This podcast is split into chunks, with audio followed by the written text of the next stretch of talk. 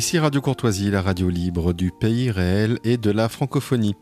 Vous écoutez Paroles et Pensées dirigées par Jean-René L'Admiral assisté de Nicole, diffusé en direct lundi 10 septembre 2018 de 10h45 à 11h45 et réalisé par Arnaud. N'oubliez pas que Radio Courtoisie est une radio culturelle associative. Afin de sauvegarder une indépendance absolue, Radio Courtoisie refuse toute ressource publicitaire. Radio Courtoisie ne vit que grâce à ses auditeurs. Aidez-nous à demeurer libre. Rendez-vous sur soutenir.radiocourtoisie.fr et accédez à l'ensemble de nos archives à partir de 5 euros par an. Vous pouvez également envoyer votre chèque à Radio Courtoisie, 61 boulevard Murat, 75 016 Paris. Vous pouvez intervenir au cours de cette émission par téléphone au 01 46 51 00 85 ou par courrier électronique à courtoisie@radiocourtoisie.fr.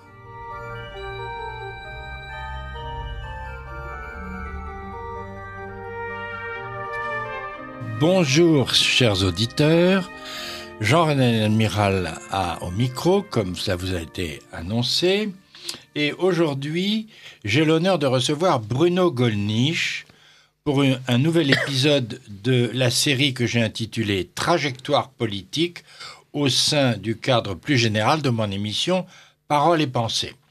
D'ailleurs, la prochaine fois, je recevrai dans ce même cadre-là Christian Van Est. Et aujourd'hui, exceptionnellement, c'est une émission en direct, parce que souvent, le lundi matin, je suis amené à faire des enregistrements. Là, vous, là nous aurons Bruno Gollnisch en chair et en os, au moins euh, au niveau auditif, radiophonique. Mais me dira-t-on, la politique, ce n'est pas de la parole, euh, ni même de la pensée, c'est d'abord de l'action. Euh, oui et non. Il n'y a d'action politique fructueuse et pérenne que pour autant qu'elle est sous-tendue par une réflexion, une philosophie, une pensée politique, et dans nos sociétés démocratiques, pour autant qu'elles le soient encore, euh, il est impératif de faire connaître son programme, de clarifier ses options et de convaincre le peuple, car et c'est-à-dire ses électeurs, par la parole, par une parole politique de conviction, au double sens où il faut convaincre le peuple et être soi-même un homme de conviction. Alors cela semble être à contre-courant parce qu'on a l'impression que beaucoup de nos hommes politiques suivent les modes dans le meilleur des cas ou vont à la soupe. Euh, je crois pouvoir dire que Bruno Gollnisch est un homme de conviction. Vous êtes un homme de conviction, Bruno Gollnisch. Je le crois. Alors, Bruno Gollnisch est, est professeur honoraire de l'Université de Lyon, comme on sait. Euh, il est juriste au départ, mais il, a, il a enseigné, il a accepté un poste de langue et civilisation japonaise. C'est aussi un homme politique, comme on sait. Il a exercé de nombreuses responsa responsabilités au Front National et actuellement, il est encore au bureau du Rassemblement National. Alors, je commencerai d'abord par lui demander si c'est un homme de conviction. Il a déjà répondu, répondu laconiquement. Euh, nous allons voir plusieurs thèmes, un peu dans le désordre, puisque la trajectoire politique, c'est un, un, mixte de, de la biographie. C'est vrai des options politiques qu'on a et à travers la trajectoire de Bruno Gollnisch, c'est aussi notre histoire. Parce qu'au-delà de la personne, de telle personne, Bruno Gollnisch, qui n'est pas n'importe qui, mais en même temps, c'est aussi l'environnement de notre époque qui se dit. Oui, euh, nous sommes euh, nous sommes incarnés, donc euh, nous vivons en un temps dans une société donnée avec avec ses, problèmes. J'étais enfant sous la quatrième République. Je fais partie de la génération d'après-guerre. Je suis né en 1950. Évidemment, vous, euh, vous, vous n'aviez plus les cartes d'alimentation. Je n'avais plus les cartes d'alimentation qui ont comment... duré, qui ont duré assez longtemps après la libération, je crois encore. Oui, oui. oui. Ah ben moi, je suis né en oui. 42, on n'était même pas aux cartes oui. d'alimentation. Ah non, ben là, oui, bien sûr, bien sûr. Non, mais. Euh, j'ai été élevé euh, dans une famille bourgeoise, conservatrice dans le bon sens du terme, je crois. Mais une famille prestigieuse, puisque dans vos ascendants, il y a un ministre, des professeurs au Collège de France. Euh, vous vous, oui. vous n'êtes pas un homo novus, comme on disait en latin, vous êtes quelqu'un qui, qui, a un capital familial de valeur qui sans doute vous a un peu porté et aidé à, à être ce que vous êtes devenu. Oui, mais euh, c'est au, euh, c'est assez ancien déjà. C'est au niveau de, de mon, de mes, mes mon trisaïeul et, et, et, plus haut encore. Comme Alors, on ça n'est ça n'est plus, Voilà. un- ça n'est plus un capital culturel, c'est seulement un capital génétique. je ne sais pas. C'est- vrai. Écou- é- Écoutez, je, je pense que les, les caractères moraux sont en partie héréditaires, réserve faite de, de la liberté humaine, naturellement, tout comme les caractères physiques. D'ailleurs, je l'observe d'ailleurs aussi sur mes petits-enfants, dont certains ont à peu près les mêmes défauts que moi, donc il- dont il faudra qu'ils essaient de se corriger aussi, Mais- euh, mais, mais, mais les mêmes Mais ça, qualités que leurs de, parents. ça, Oui. c'est- dire ça, c'est de droite. Parce que, comme vous savez, la biologie, la génétique, c'est de droite. Mais- De, de gauche, c'est uniquement de l'acquisition sociologique. oui, euh, je, je, je crois que euh, la, la- la vérité, euh, pas statin medio en l'occurrence, il y a il y a une part d'inné, une part d'acquis. Je ne dirais là rien d'ori- d'original, mais, mais mais tout de même, il y, a, il y a des choses assez curieuses.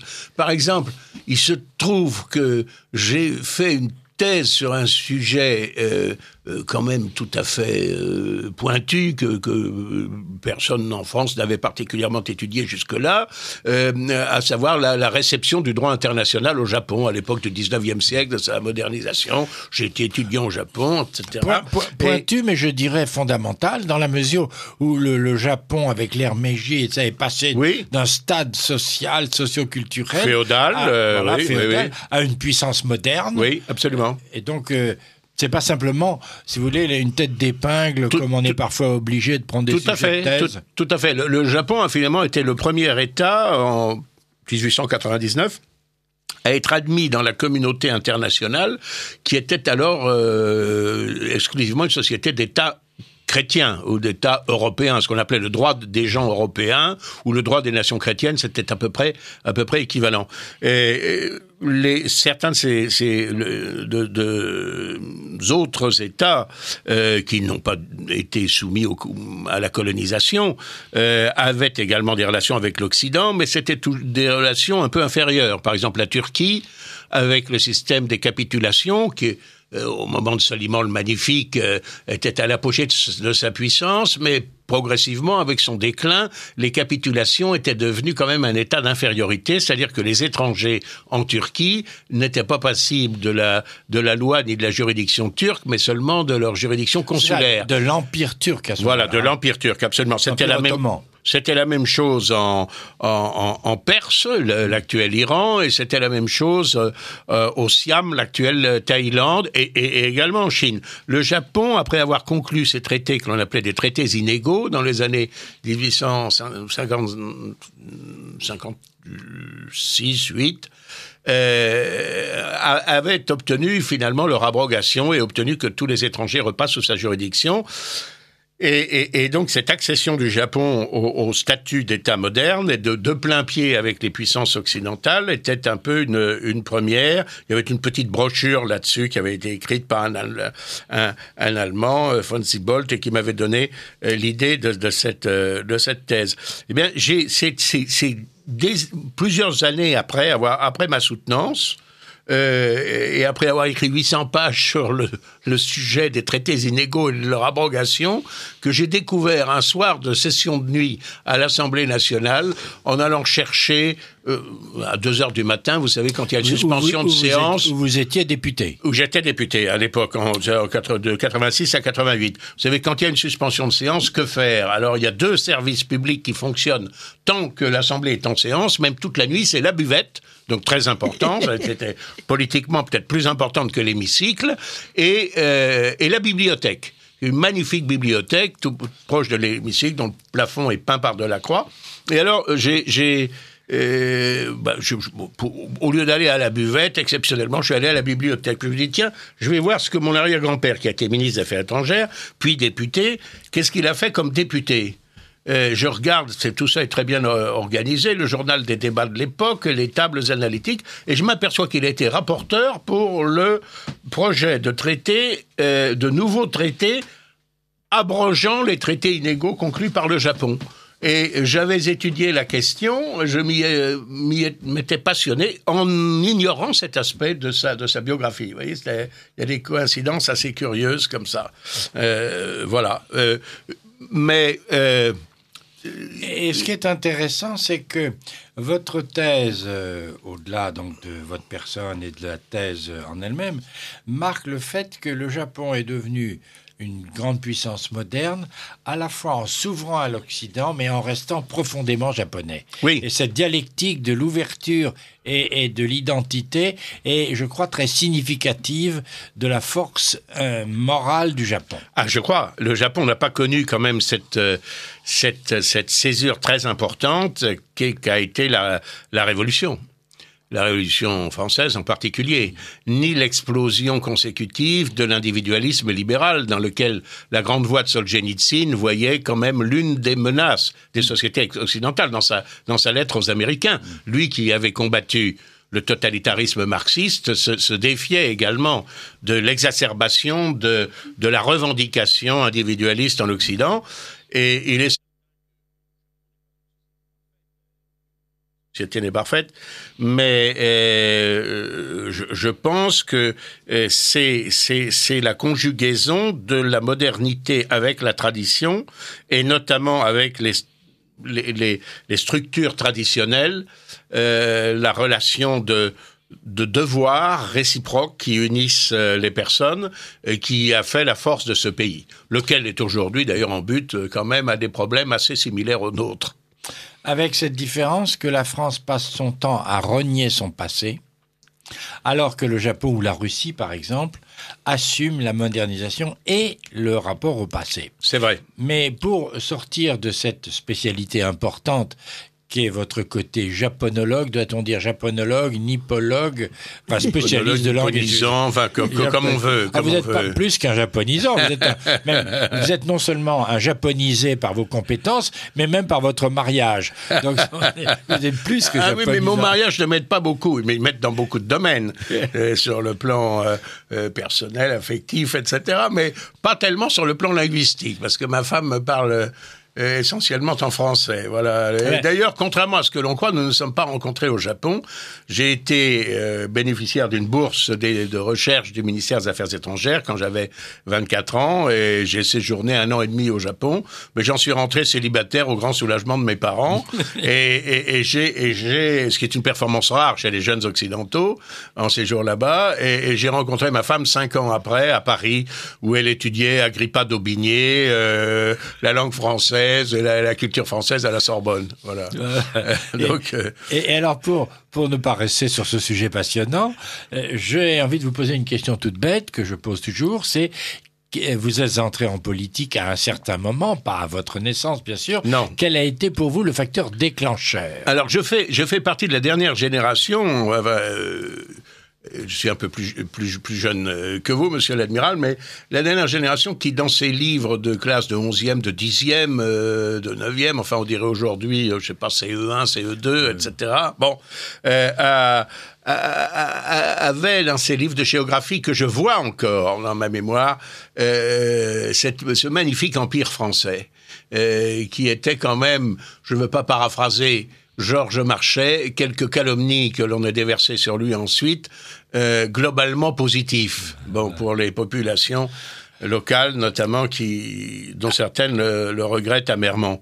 Euh, et alors, je voyais cette chose extraordinaire, cette civilisation française. Je voyais euh, à Madagascar, je voyais les les, les rizières euh, euh, en Indochine, je voyais les les, les Touaregs ou, les, ou je crois qu'il faut dire les Targis d'ailleurs au pluriel, je ne sais pas, euh, sur leurs euh, dromadaires, etc. Et, tout ça était dans le désert et puis euh, nos, possessions insulaires. Et je dois dire que dans ma famille, euh, bien qu'il n'y eut pas de pied noir, comme, comme l'on dit, euh, on a ressenti assez douloureusement l'abandon de l'Algérie française. Euh, La trahison. euh, la trahison de l'Algérie française. qu'on ait abandonné, oui. c'est une chose, mais qu'on qu'on ait livré aux assassins du FLN, C'est ça. les harkis et les pieds noirs, Absolument. et des civils, des civils sans défense qui, alors par exemple la Les fusillade de la massacres d'Oran, la fusillade de la rue d'Isly, tout ça. Des horreurs. Et alors été très marqué, été très marqué par cela. Euh, enfin marqué. J'étais de mon euh, l'enfant que j'étais euh, après une à peu près j'avais 10 ans en 60 donc euh, 12 ans en 62 mais était assez horrifié d'apprendre que la France, que j'idéalisais, évidemment, c'était mon pays. Je, euh, mon grand-père, qui avait été un héros de la guerre 14-18, euh, m'avait emmené une fois ou deux au défilé du 11 novembre. Tout ça était magnifique. Je voyais passer les, la garde républicaine, les spahis euh, sur leurs petits chevaux blancs, etc., dans leurs gandoura. Et, et que, et précisément, nous avions livré, livré ceux des des habitants originaires de l'Algérie euh, qui avaient euh, été sous nos drapeaux et, et, les civils, nous, nous, avions abandonnés dans ces conditions terribles. Et ça, ça m'avait, ça m'avait révolté.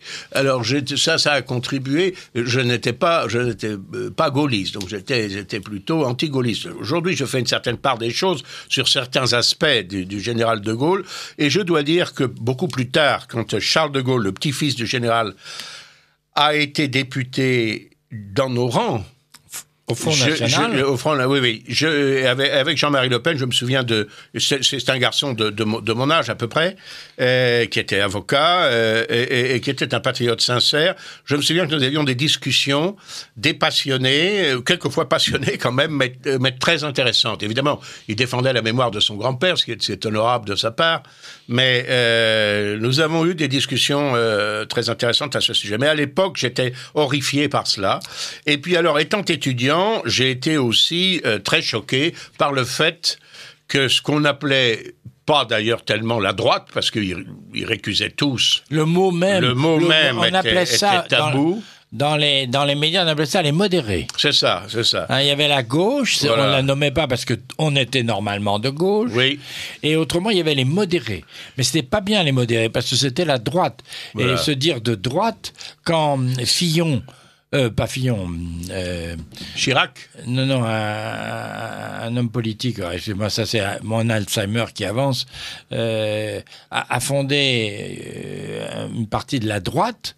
Il a... Quand Chirac a fondé, excusez-moi de vous interrompre, quand Chirac a fondé le RPR, il l'appelle, il le présente comme un travaillisme aux couleurs de la France. Le travaillisme, ça a un sens. C'est le socialisme dans les pays anglo-saxons. Voilà. voilà. voilà. C'est euh, Millon, pardon, Millon. Quand, Millon, oui. un des premiers à avoir revendiqué le terme de droite, oui. et ça a été les, les, ceux qui sont devenus entre-temps les antifas, sont devenus l'agresser pendant ces réunions, et vous en savez quelque chose. Oh, oui, oui, oui. J'ai bien vécu cette, euh, cette période aussi. Je vous interromps pour oui. rappeler à nos auditeurs que qu'ils écoutent Radio Courtoisie, Paroles et Pensées, et en ce moment c'est la trajectoire politique de Bruno Gollnisch qui est l'invité de Jean-René l'admiral, assisté de Nicole. Merci Nicole.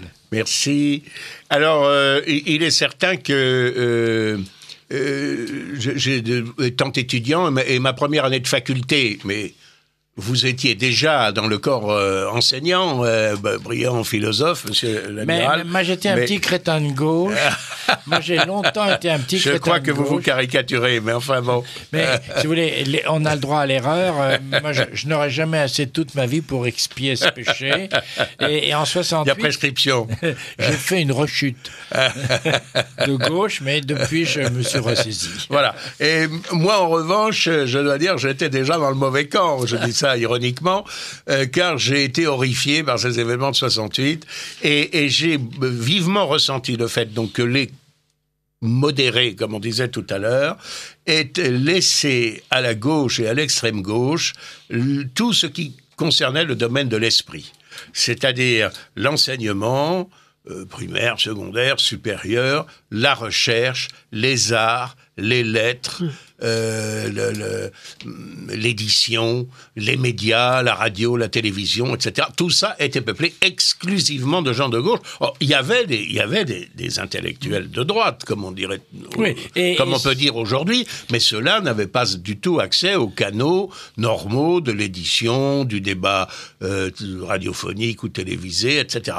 Et je pense que ça, euh, mai 68 a été une conséquence de, de, de ces événements. Alors j'étais horrifié par le phénomène révolutionnaire. Je crois que les amphis de Nanterre, toute proportion gardée, puisqu'ils ont été quand même heureusement moins sanglants, mais m'ont permis de comprendre ce qui s'était passé sous la Convention, euh, pendant la Révolution française, ou dans les soviets, pendant la révolution soviétique, et je dois dire, j'en ai conçu euh, euh, une grande répulsion à l'égard de ce que j'appellerais, pour faire simple, le phénomène révolutionnaire pas dans le sens d'un changement radical qui est quelquefois nécessaire pour se libérer d'une dictature, non, révolutionnaire dans, dans l'esprit, c'est-à-dire la volonté de créer un homme nouveau, une société nouvelle totalement déconnectée du passé. et du réel.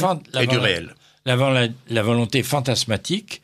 Et moi, j'ai envie de traduire ça par du nihilisme. Parce qu'en réalité, cette gauche-là, à laquelle j'ai un peu appartenu, mais à culpa, mais à maxima culpa, elle veut détruire la nation, la famille, l'école. Il y a une, sorte de nihilisme systématique. Qu'on retrouve partout. Voilà, le mariage, l'identité. Voilà. Et, et alors, ça s'amorçait déjà dans ces années-là, mais ça n'était pas aussi systématique. Et euh, alors la faute de la droite, des modérés et du général de Gaulle lui-même, qui pourtant était un fin lettré, je dirais, il n'avait pas lu Gramsci. Gramsci avait expliqué qu'il fallait prendre possession de l'appareil intellectuel et culturel, bien sûr. Et c'est par là que que comprenait le pouvoir. Voilà. Et, ça a été réalisé euh, pas par Gramsci, mais, mais ça a été réalisé en France. Et, le Parti communiste a fait un travail de sape, et ensuite 68 a donné les grandes orgues, et la France n'en s'en est en pas encore relevé. Pas encore relevé. Mais j'entendais ce matin, c'est chez vos confrères de Radio Classique, Luc Ferry, homme avec lequel je ne suis pas euh, toujours d'accord, tant s'en faut. Je ne partage pas un certain nombre de ses idées, mais qui est un homme intelligent et qui évoquait précisément les, les, les, maoïstes de cette époque, qui sont toujours euh, aujourd'hui. De grands intellectuels, soi-disant, qui ont été les complices intellectuels du pire totalitarisme en toute connaissance de cause et qui donnent encore aujourd'hui des leçons de démocratie. Absolument. par exemple, Badiou, Alain Badiou, par exemple. Moi, j'ai eu la chance d'avoir... Badiou, Julie, euh, beaucoup d'autres. Ouais, et moi, j'ai eu la chance d'avoir un entretien avec Michel Foucault peu avant sa mort. Oui. Euh, parce que je devais l'interviewer pour un ami allemand, pour une pour, la radio allemande. Et donc, je faisais un peu l'interprète aux deux sens du mot. D'ailleurs, j'ai la joie qu'ils me disent du bien sur ce que j'avais écrit, quand même. De la part de Foucault, c'était quand même vraiment très agréable. Mais Foucault, c'est pas n'importe qui. Et Foucault nous a confié, m'a confié la tristesse qu'il avait de voir la bande des quatre, l'épouse de Mao, maltraitée par euh, le Parti communiste chinois. on a l'impression d'être dans un autre monde. Hein, c'est-à-dire que ces gens-là, et pourtant c'est Foucault, c'est pas n'importe quel petit mm. crétin euh, de troisième niveau. C'est le grand Michel Foucault était dans cette illusion totale sur le réel. Et, et alors, je dirais que vous avez dit en pleine connaissance de coach, j'ai l'impression qu'il y a une puissance d'auto-aveuglement absolument extraordinaire. Et je peux le comprendre. Moi-même, par exemple, pour la guerre d'Algérie, j'ai réussi à occulter les horreurs que pourtant on connaissait, on soupçonnait. Et, et c'est seulement rétrospectivement que j'ai récupéré des choses que d'une certaine façon j'avais entendues, je n'avais pas, euh, je n'avais pas vraiment reçu. Et, alors il y a cette, euh, cette euh, Sartre dans L'être et le nom parle de la mauvaise foi. La mauvaise foi est une sorte de concept qui est très critiqué par la psychanalyse. C'est une sorte d'inconscient conscient. C'est-à-dire que on, on, a un savoir, mais on, mais on le refoule, mais, mais pas dans l'inconscient. On le refoule dans un, un quasi inconscient, dans, un, dans une sorte d'intelligence intermédiaire qui réapparaît après. C'est vrai, par exemple, par exemple, dans le couple, quand l'un des conjoints trompe l'autre, on dit tromper, euh, celui qui est trompé a des tas d'indices. On le voit, on le sait. Et à un certain moment, un indice déclenche la prise de conscience. Mais on le savait déjà et mais on n'avait pas voulu le voir. et, je dirais, j'ai l'impression que j'ai été un peu le, le, le, le, cocu de, de la politique de ce point de vue-là. Et c'est pour ça que je suis un peu hargneux parfois, j'ai du mal à me retenir. Ma femme me dit arrête, c'est contre-performant, parce que j'en veux aux gens de gauche, d'autant plus que j'en ai été. Et, je comprends. je, leur en veux, je leur en veux aussi pour mon propre passé. Je comprends, c'est tout à votre honneur. Nous avons un message d'un auditeur Euh, merci, Monsieur Golnisch, d'être venu sur nos ondes. On espère vous y voir souvent. Qu'est devenu Monsieur Le Pen? On nous a dit qu'il était très fatigué. Va-t-il mieux? Est-il en meilleure forme? Alors, il va mieux. Je l'ai vu il y a trois jours. Et il y a eu effectivement une il a souffert d'une infection pulmonaire dont on n'arrivait pas à le, à le débarrasser, une, une mauvaise bactérie. Et, mais là, manifestement, il va beaucoup mieux. Il s'est reposé dans le, sud de la France et je, je l'ai vu récemment à son travail à Saint-Cloud. il continue de travailler, prépare le deuxième tome de ses mémoires, notamment, mais pas seulement. Et il va beaucoup mieux et je m'en réjouis. Alors, d'autres questions de cet auditeur. Que pensez-vous des ennuis de Marine Le Pen Sans moyens financiers, le parti disparaîtra-t-il Qu'en pensez-vous et merci pour vos réponses et pour votre présence à Radio Courtoisie. Ah ben, merci à Radio Courtoisie de m'inviter, non seulement Monsieur l'Admiral, mais quelquefois j'ai été invité par, euh, par d'autres capitaines d'émission, comme l'on dit, et c'est toujours un honneur pour moi. Euh, alors, les ennuis financiers de Marine Le Pen ne sont pas seulement ceux de Marine Le Pen, ce sont les miens aussi, ce sont euh, ceux de Jean-Marie Le Pen, ce sont ceux de beaucoup de, de cadres, de dirigeants du mouvement qui font l'objet d'une persécution absolument incroyable incroyable, d'une mauvaise foi sidérante, euh, euh, lancée par l'ancien président du Parlement européen Schulz, qui fait grief en quelque sorte à nos assistants d'être au Front National. Voilà. alors on dit c'est une affaire d'emploi fictif. C'est pas du tout une affaire d'emploi fictif. Ce sont, il n'est absolument pas nié par qui que ce soit que nos assistants ont travaillé. Je dirais même ce qu'on leur reproche, c'est d'avoir trop travaillé. Parce qu'ils ont travaillé et, et, et, et, pour les députés qui, les avaient embauchés et aussi, évidemment, euh, pour la formation à laquelle euh, ces députés appartenaient dans le cadre euh, de l'activité normale de, de, de, des parlementaires en question. Nous ne sommes pas des députés hors sol.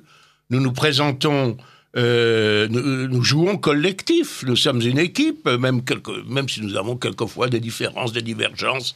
Bon, mais euh, ça c'est la rançon de la liberté. C'est bon. Euh, le, le ceci est reconnu par la Constitution. On me dit ah oui, mais c'est non non, mais il fallait que ce soit seulement le Parlement, pas le parti. Mais, mais quand trois députés dans un Parlement se mettent ensemble, c'est un parti. C'est absurde. Et c'est d'autant plus ignoble que euh, quand le président socialiste Schulz déclenche cette affaire, euh, il, est lui-même l'objet de soupçons beaucoup plus graves sur lesquels on va jeter un voile pudique. C'est d'ailleurs, je pense, une façon de se dédouaner qu'il a eu de nous attaquer parce qu'il avait deux assistants parlementaires. Il y en a un qui, est, qui devait résider à Bruxelles, qui résidait à Aix-la-Chapelle et qui était le directeur commercial d'une société commerciale. Vous êtes un distingué germaniste, pas? Une mmh. Gesellschaft mit beschränkter Haftung, c'est-à-dire l'équivalent d'une euh, société anonyme, SARL plus exactement. Euh, euh, de droit allemand, euh, qui est Euregio Tour, qui est l'agence de tourisme du SPD allemand, du Parti socialiste allemand. Et l'autre assistant qui a claqué la porte en se plaignant qu'il était contraint des travaux domestiques et en disant il m'obligeait même à repasser mon pantalon. Hmm. Le, le, le, c'est absolument incroyable que nous ayons, euh, nous, nous, sommes ponctionnés. Par exemple, je le suis. Moi, j'ai été volé de, euh, de, de, de, mon indemnité parlementaire. Bon, alors on me dit, c'est une répétition de l'Indus. C'est comme si on vous avait payé deux fois de suite le même billet de train, quoi, par erreur. Bon, mais là, c'est une véritable spoliation euh, qui fait que toutes les fois que je vais à Strasbourg et à Bruxelles et je continue à y aller, ça me coûte de l'argent. Mon mandat ne me rapporte rien du tout. Euh, il vous coûte Il me coûte, il me coûte. Euh, et ceci euh, par une décision unilatérale d'un fonctionnaire politisé, car il faut savoir qu'au Parlement, les fonctionnaires sont des politiques. Euh, ce, ce, ce, monsieur Velleux, euh, en, en l'occurrence, euh, n'a pas daigné me recevoir, alors que je suis un parlementaire quand même assez respecté depuis, je l'étais depuis 28 ans dans cette assemblée avant de me taxer, de prétendre me taxer de, de 270 000 euros qui représentent les salaires et charges sociales de, de mon assistant, dont je n'ai pas touché un centime. Personne ne le, personne ne le nie. Alors, euh, cette, et, cette, et cette persécution est relayée car Schulz avait contacté Madame Taubira, et c'est maintenant relayé, c'est incroyable, par la justice française, et, qui a, euh, et notamment euh, euh, une instruction qui est confiée, notamment en ce qui me concerne, par exemple, à Madame Thépeau, du syndicat de la magistrature. Je rappelle que cette organisation d'extrême gauche a pris publiquement position contre Marine Le Pen de façon extrêmement virulente lors des dernières euh, élections euh, présidentielles, que cette organisation a publié un manifeste dont les têtes de chapitre étaient soyez partiaux, la, tête, la, première page de ce. Soyez partiaux. De, soyez partiaux dans tous les domaines. Soyez, soyez pour euh, l'employé contre le patron. Soyez pour le, le la femme contre, le mari, pour les enfants etc., contre les parents. Voilà, évidemment. Contre les vieux. évidemment, contre, les, gens de droite au profit des gens de gauche. Ça, c'est implicite. Euh, et euh, la première page représentait un cochon coiffé d'une tête d'un képi de policier. C'est dire, c'est dire l'estime dans laquelle ces, magistrats tiennent des policiers.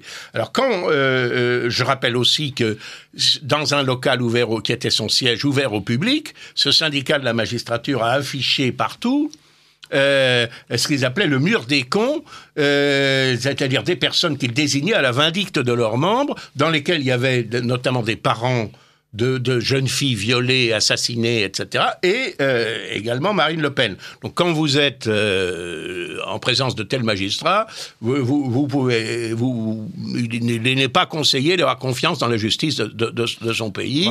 Moi, je l'ai dit d'ailleurs d'entrée à, Madame Thépeau, au, euh, du C, je pratiquais l'outrage à, un magistrat, que je n'avais aucune confiance dans son impartialité. Voilà, et je l'ai fait acter. Alors, et, je termine brièvement sur ce sujet.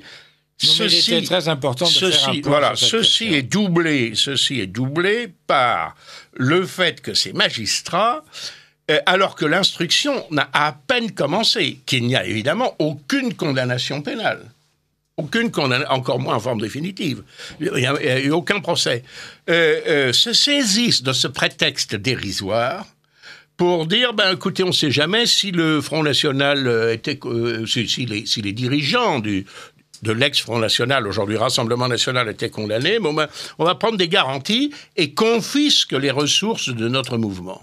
N'est-ce pas, les places, les places sous séquestre, ce qui est une façon de nous étrangler. Or, je dois euh, vous, vous, rappeler qu'il y a une échéance très importante en mai prochain, qui est l'élection euh, euh, européenne que d'ores et déjà la campagne est ouverte au regard de la réglementation financière. De un an avant l'élection, c'est la réglementation sur le financement des campagnes des partis politiques.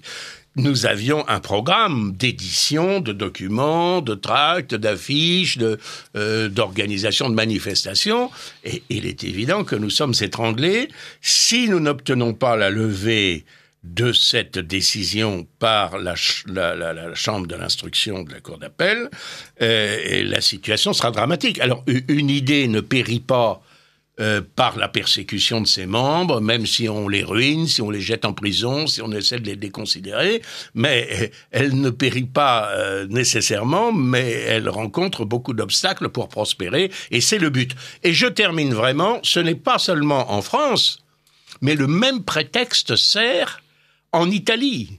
En Italie, pour avoir appliqué son programme, notre ami Matteo Salvini, aujourd'hui ministre de l'Intérieur, est la personnalité politique la plus populaire d'Italie, parce qu'il a refusé l'entrée à des immigrants illégaux, qui n'avaient pas de documents, qui n'avaient pas de visa, qui n'avaient pas d'autorisation d'entrée, fait l'objet d'une procédure par certains éléments de la magistrature italienne pour séquestration, parce qu'il les a contraints à rester, à rester au port avant de repartir ailleurs et c'est une, procédure pénale très sérieuse qui pourrait l'amener à perdre son mandat, etc. Et la, même chose sert à confisquer toutes les ressources de ce parti, la Ligue, qui est aujourd'hui le premier parti politique italien. Donc nous, nous, avons euh, une augmentation considérable de notre audience. Le Front National aujourd'hui Rassemblement national, a été un pionnier qui est imité aujourd'hui, avec des nuances bien sûr de différence, un peu partout en Europe. Et nos idées progressent, mais au fur et à mesure qu'elles progressent, l'hostilité de nos adversaires ne connaît plus de bornes et sort de toutes les règles d'impartialité voilà, admise en démocratie. Et ce qu'il faut noter, c'est que l'appareil d'État a été colonisé par la gauche et l'extrême gauche, et que l'appareil d'État judiciaire, l'enseignement, n'en parlons pas, euh, les politiques, euh, utilisent de façon alors, toute honte but et sans limite leur possibilité de nuire.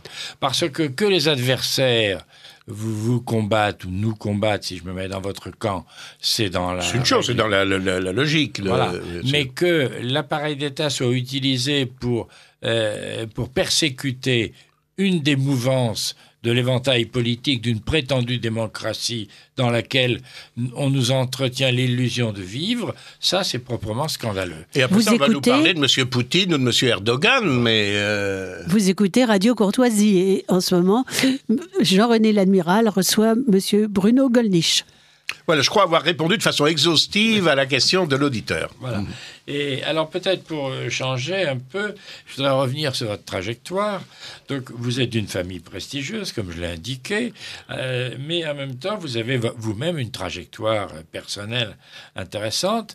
Vous avez vous avez vous avez été scout ce qui est une école de solidarité, de simplicité, peut-être. Absolument. Peut voulez-vous dire, voulez-vous en dire un mot Oui, ça m'a beaucoup apporté. C'est vrai, ça m'a beaucoup apporté, absolument. Euh, confrontation avec les garçons de mon âge, euh, euh, et puis une certaine spiritualité de la nature aussi, hein, puisqu'on parle beaucoup d'écologie. Euh, bon, le scout aime la nature et il protège les, les, les plantes et les animaux, et, et, et, entre autres choses. Hein, bon, voilà. Je, et le scoutisme, un peu comme l'armée, c'est l'occasion d'un mixage des, des, des jeunes oui, de, absolument. de différentes origines. Oui, oui, oui, oui absolument. Et la conscience nationale, euh, là, n'est pas théorique, elle est réelle, c'est-à-dire qu'on voit des Français d'autres régions de France, oui. d'autres origines sociales. Tout à fait. Et, et, et on prend, on prend la, la conscience de, de, nos limites à nous et de leurs limites à eux et du fait qu'on a en commun, que nous avons en commun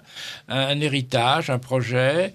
Et, et, effectivement, la suppression du service militaire par euh, Chirac, c'est une manière, d'une certaine façon, de remettre en cause ce ciment national. Voilà. Euh, mais euh, alors là, nous passons dans le domaine militaire. Je termine sur le scoutisme. J'ai été, je précise que euh, j'ai été scout avec euh, notamment Jean-Louis Borloo. Ah, voilà. Bon. Ben. qui était déjà un personnage assez amusant, un peu excentrique, euh, bon, qu'il est resté peut-être en politique. Lui était à la patrouille du chevreuil, je crois, et, et moi. Euh, non, à l'hermine et moi au, et moi au chevreuil. Voilà. Et voilà, votre nom de totem? non, j'avais pas de totem. C'était déjà l'usage s'était perdu. Je crois qu'il a, il est, il est un peu, il, il, a ressuscité depuis, mais ah. voilà. Bon. Euh, et donc, Mais, vous, avez été, vous, avez, vous avez été à la Royale, dans la marine Alors, ça, c'est pendant mon service militaire. J'ai fait, c'est-à-dire que j'avais fait en même temps que mes études. J'avais fait des études donc de droit et de, et de langue parce que j'ambitionnais de devenir diplomate, puisque j'avais eu un, un trisaïeul euh, ministre des Affaires étrangères, après tout la diplomatie, voilà, je sais, ça, ça me tentait. Bon. Et donc, euh, j'ai fait des, je faisais des études de droit euh, et aussi j'ai fait des études de langues orientales pour préparer un grand concours qui est le concours d'Orient des affaires étrangères qui a survécu à la création de l'ENA parce que de façon intelligente, on s'est dit que quand même pour ces pays de culture et de civilisation différentes de la nôtre, il valait mieux envoyer des gens qui, qui, qui ils connaissent la, la un peu langue. quelque chose. Voilà, voilà, absolument. Plutôt et donc, euh, je préparais cela, et aussi, j'étais, j'ai reçu aussi à l'Institut d'études politiques de, de, de, Paris. Bon, et, et je faisais une préparation militaire supérieure. Et euh, euh, je, je, souhaitais faire mon service militaire que, de la façon la plus intéressante possible. Et j'ai donc présenté un examen, un petit concours. Euh, comme pour le faire comme officier de marine. Il n'y avait pas beaucoup de, branches ouvertes au littéraire. Alors si vous, comme un certain nombre de mes amis, si vous étiez sorti de l'école des mines, euh, on vous prenait tout de suite comme ingénieur, euh, comme officier de machine, etc. Bon, euh, mais il y avait une, branche linguistique. Les anciens officiers de réserve, interprètes et du chiffre, devenus les officiers interprètes transmetteurs. Et j'ai alors on était recrutés sur des critères de langue. Bien sûr, la plupart étaient anglicistes, germanistes, euh, hispanisants, mais euh, voilà, je m'étais présenté en japonais, il y avait une place, et il y avait même deux places pour le portugais. Comme je parlais un peu portugais, je m'étais présenté aussi pour le portugais pour augmenter mes chances. Euh, sur ces trois postes, j'étais le seul candidat. Donc en dépit d'un niveau encore très médiocre, dans l'une et l'autre langue, j'ai été pris, et je me suis retrouvé avec des garçons qui sortaient d'HEC, de faculté, euh, de faculté de lettres, de, de Sciences Po, de, de, de, diverses grandes écoles où on s'était passé le mot aussi. Euh, euh, à l'école des transmissions de la marine, au Bormet, tout près de, Brégançon.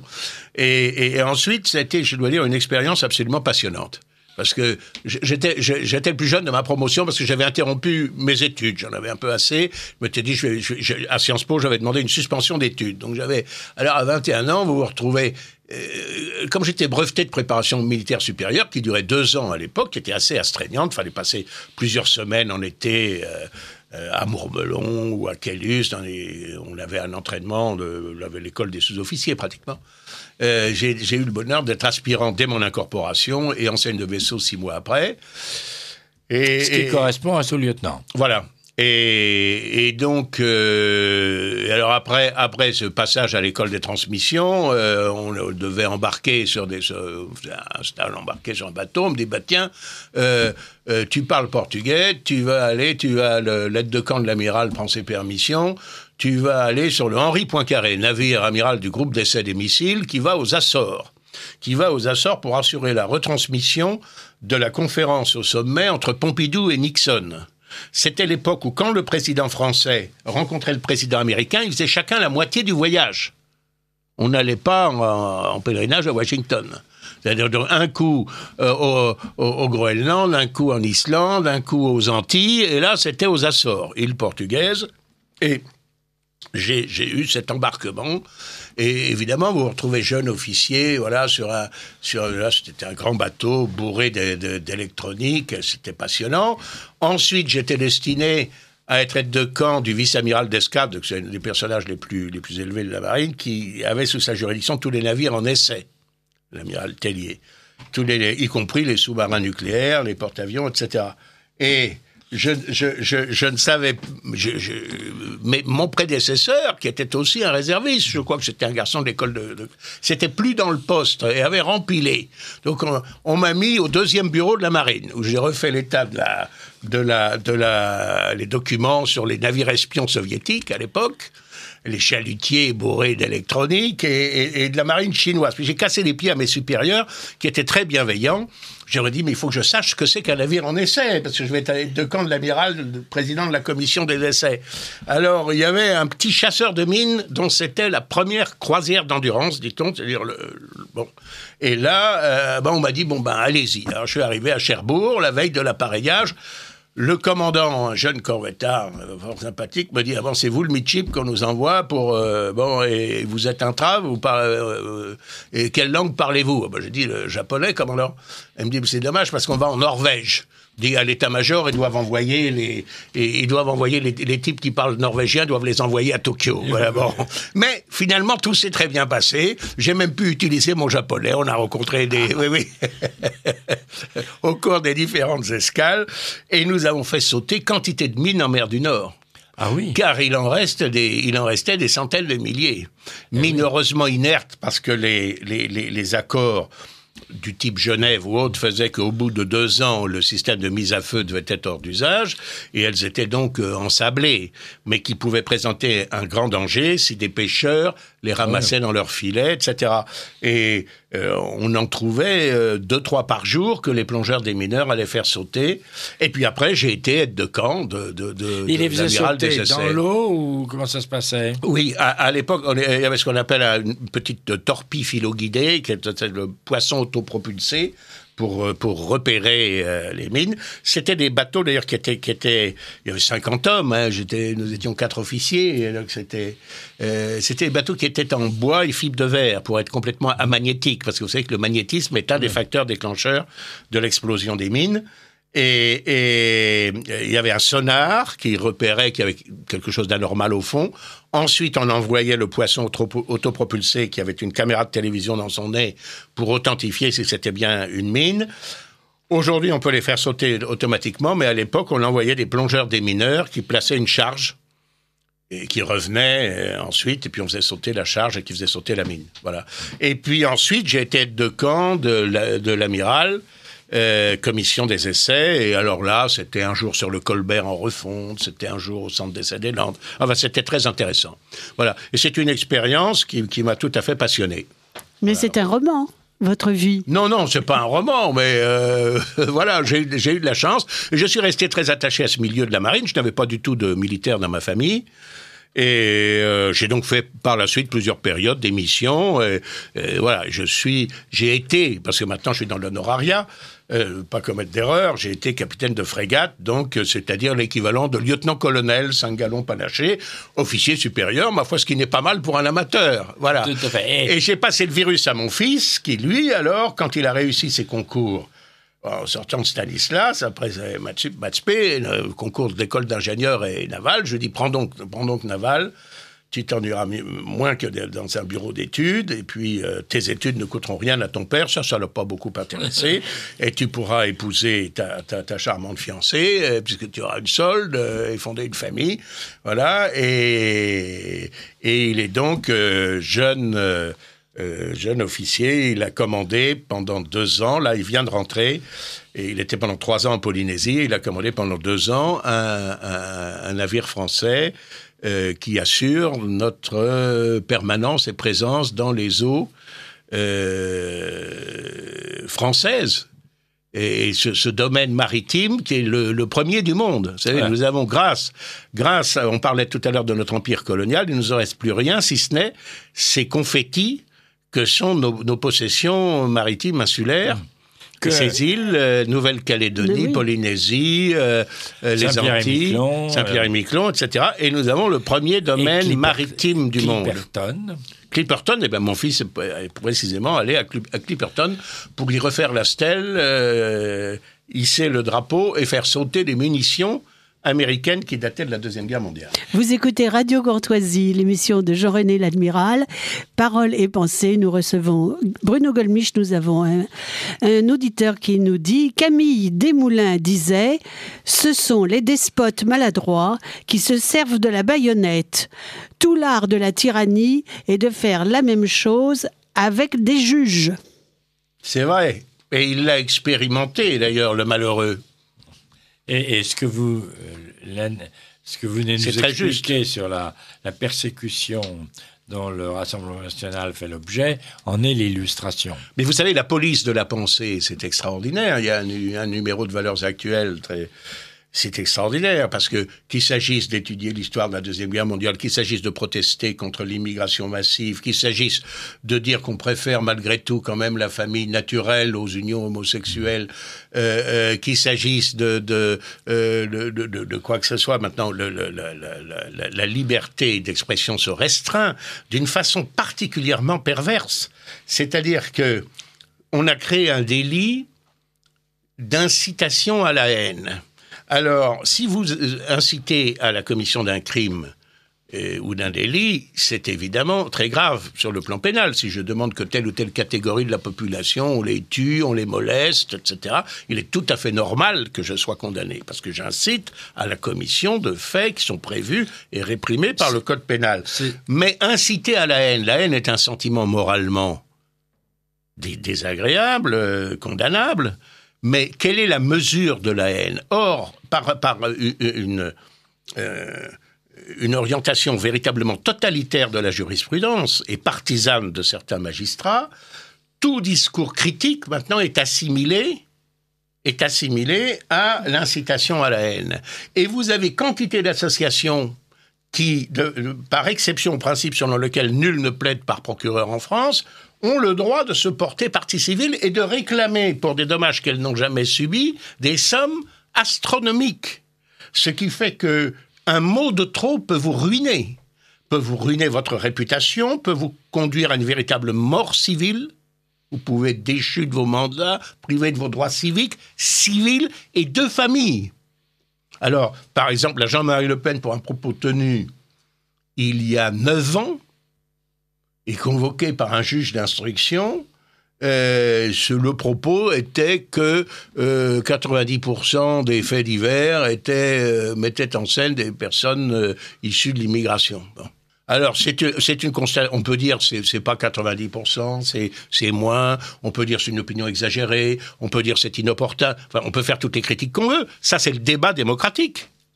Mais là, vous avez toutes sortes d'associations prétendues antiracistes, etc., qui se portent partie civile, et vous êtes euh, astreint euh, à être jugé, à comparaître sur le banc d'infamie, à répondre de vos actes, à des dignes magistrats ou magistrateux, parce que la parité n'existe pas tellement dans la magistrature. Il y a beaucoup, beaucoup de dames. Bon. Ce qui n'est pas euh, une critique, mais dans ce cas-là, on ne parle pas de parité. On ne parle pas de parité, absolument, absolument. Hmm. Bon.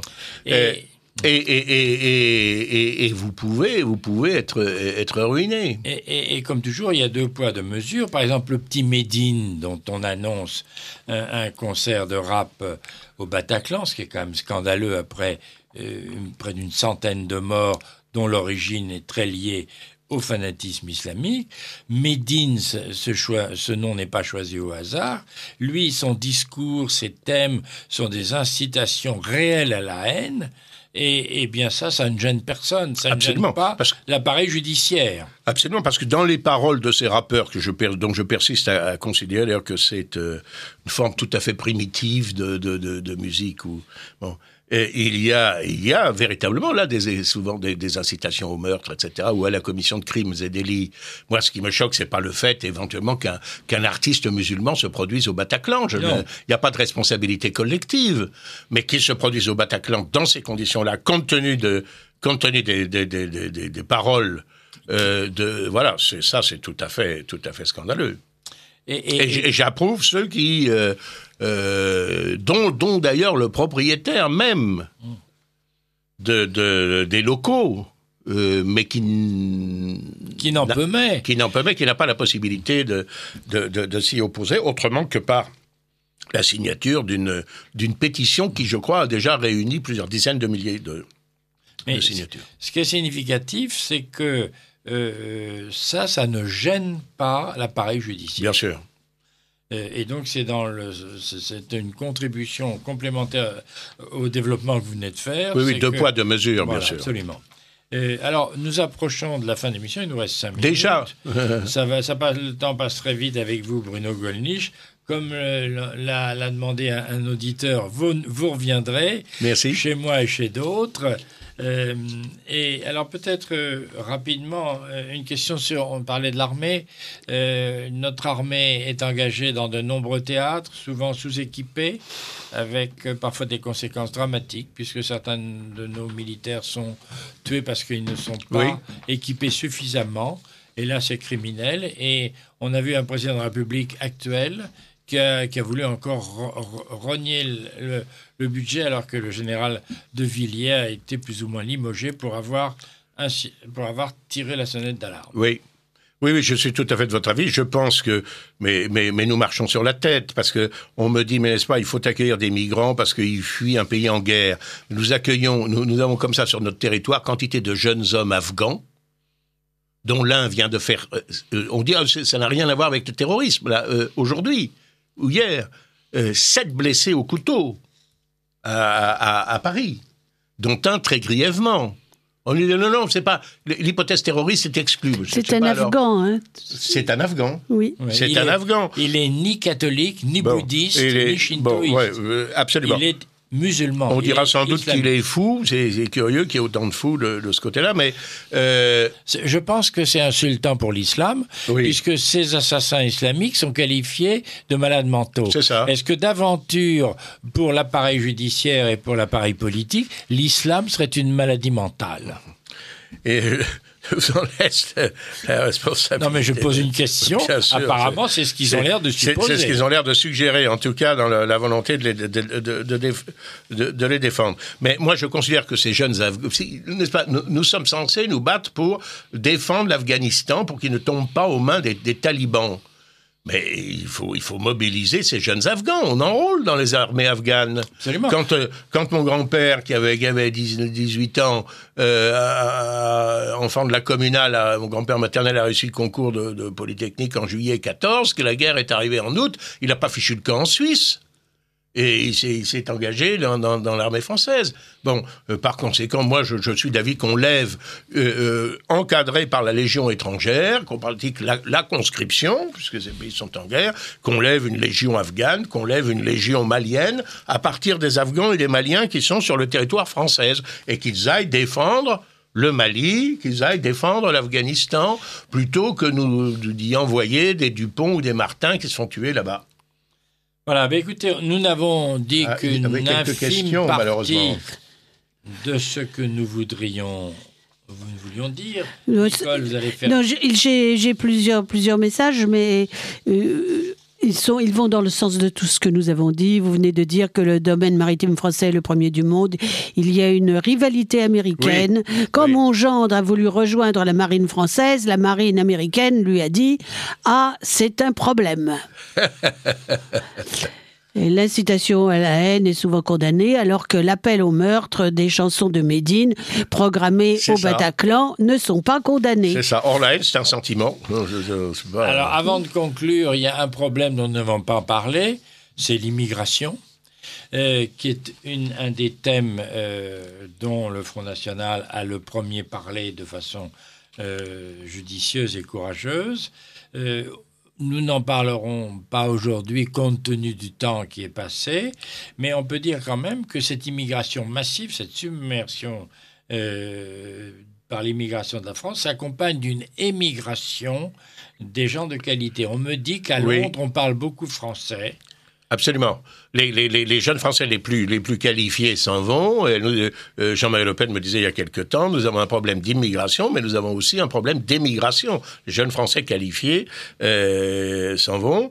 Euh, euh c'est la conjonction de ces deux phénomènes est dramatique. Si vous y ajoutez le déclin démographique et les résultats, c'est la submersion, c'est ce que c'est ce, ce, dont parle euh, Zemmour dans le Suicide français. C'est c'est sera le thème de de la réunion de mon ami Bernard Anthony le, le 29 septembre à la Mutualité génocide français stop en présence de très nombreuses personnalités euh, littéraires euh, et, politiques.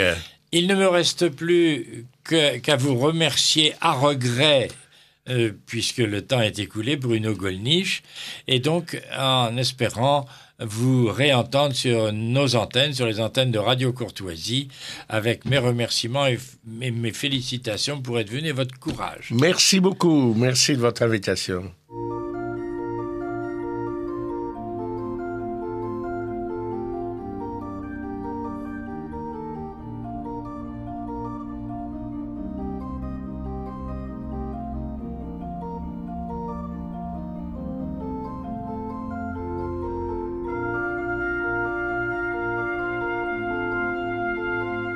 Ici Radio Courtoisie, la radio libre du pays réel et de la francophonie. Vous venez d'entendre Paroles et Pensées dirigées par Jean-René L'Admiral, assisté de Nicole, diffusée en direct lundi 10 septembre 2018 de 10h45 à 11h45 et réalisée par Arnaud.